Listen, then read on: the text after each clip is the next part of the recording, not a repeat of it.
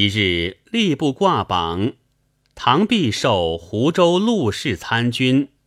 这湖州又在南方，是熟游之地。唐弼也倒欢喜。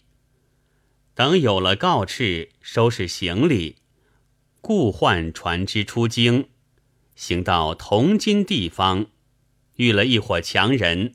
自古道慢藏会道，只为这三十万钱带来带去，露了小人眼目，惹起贪心，就结伙做出这事来。这伙强人从京城外直跟至铜金。背地通同了船家，等待夜静一齐下手。也是唐弼命不该绝，正在船头上登东，看见声势不好，急忙跳水上岸逃命。只听得这伙强人乱了一回，连船都撑去，舱头的性命也不知死活。舟中一应行李尽被劫去。光光剩个身子，正是屋漏更遭连夜雨，船迟又被打头风。那三十万钱和行囊还是小事，却有历任文部和那告敕是赴任的执照也失去了，连官也做不成。唐弼那一时真是个空天无路，宿地无门，思量。我侄嫩时乖运简，一事无成，欲待回乡有何面目？欲待再往京师向吏部衙门投诉，乃身畔并无分文盘费，怎生是好？这里又无相识借贷，难道求起不成？欲待投河而死，又想堂堂一区，终不然如此结果。坐在路旁，想了又哭，哭了又想，左算右算，无计可施。从半夜直哭到天明。喜得绝处逢生，遇着一个老者携杖而来，问道：“官人为何哀泣？”唐弼将赴任被劫之事告诉了一遍。老者道。原来是一位大人失敬了，设下不远，请挪步则个。老者引堂婢约行一礼，到于家中，重复叙礼。老者道：“老汉姓苏，儿子唤作苏凤华，现做湖州五原县尉，正是大人属下。大人往京。”老汉愿少住资府，急忙备酒饭管待，取出新衣一套与唐弼换了，捧出白金二十两，全充路费。唐弼再一称谢，别了苏老，独自一个上路，再往京师旧店中安下。店主人听说路上吃亏，好生凄惨。唐弼到吏部门下，将情由哀禀。那吏部官道是告斥文部尽空，毫无八笔，难辨真伪。一连求了五日，并不做准。身边银两都在衙门使费去了。回到店中，只叫的苦，两眼汪汪的坐着纳闷。只见外面一人。约莫半老年纪，头戴软翅纱帽，身穿紫裤衫，挺带皂靴，好似押牙官模样，踱进店来，见了堂壁，作了揖，对面而坐，问道：“足下何方人士到此贵干？”唐壁道：“官人不问有可，问我时。”叫我一时诉不尽心中苦情，说声未绝，扑簌簌掉下泪来。紫山人道：“尊意有何不美？可细化之，或可共商量也。”唐弼道：“某姓唐名弼，晋州万全县人士，尽除湖州陆氏参军，不期行到铜津，忽遇盗劫，资府一空，历任文部和告敕都失了，难以知任。子山人道：中途被劫，非关足下之事，何不以此情诉之吏部，重己告身，有何妨碍？唐弼道。几次哀求不蒙怜准，叫我去住两难，无门肯告。子山人道：当朝裴进公每怀恻隐，即肯周旋落难之人，足下何不去求见他？唐弼听说，愈加悲泣道：官人休提起裴进公三字，使某心肠如割。紫山人大惊道：“足下何故而出此言？”唐弼道：“某年幼定下一房亲事，因屡任南方，未成婚配，却被知州和县尹用强夺去，凑成一班女乐，献与进宫，使某壮年无事。此事虽不由进宫，然进宫受人谄媚。”以致府县争先谢纳，分明是他拆散我夫妻一般。我今日何忍复往见之？子山人问道：“足下所定之事，何姓何名？当初有何为聘？”唐弼道：“姓黄，名小娥，聘物碧玉玲珑，现在彼处。”子山人道。某即进宫亲孝，得出入内室，当为足下访之。唐弼道：“侯门一入，无复相见之期。但愿官人为我传一信息，使他知我心事，死亦瞑目。”紫山人道：“明日此时，定有好音奉报。”说罢，拱一拱手，夺出门去了。唐弼转展思想，懊悔起来。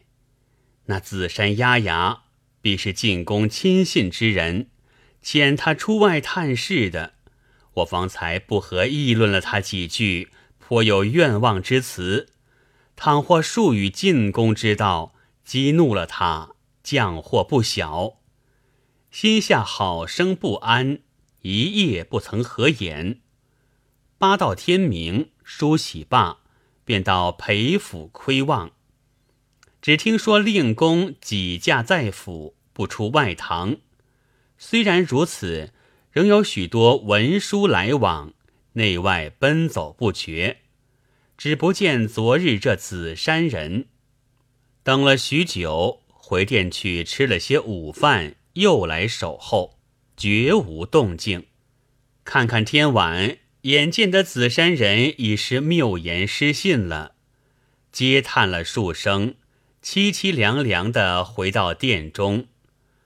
方欲点灯，忽见外面两个人似令使装扮，慌慌忙忙的走入殿来，问道：“哪一位是唐弼参军？”吓得唐弼躲在一边，不敢答应。店主人走来问道。二位何人？那两个答曰：“我等乃裴府中堂吏，奉令公之命来请唐参军到府讲话。”店主人指道：“这位就是。”唐弼只得出来相见了，说道：“某与令公素未通夜，何缘见召？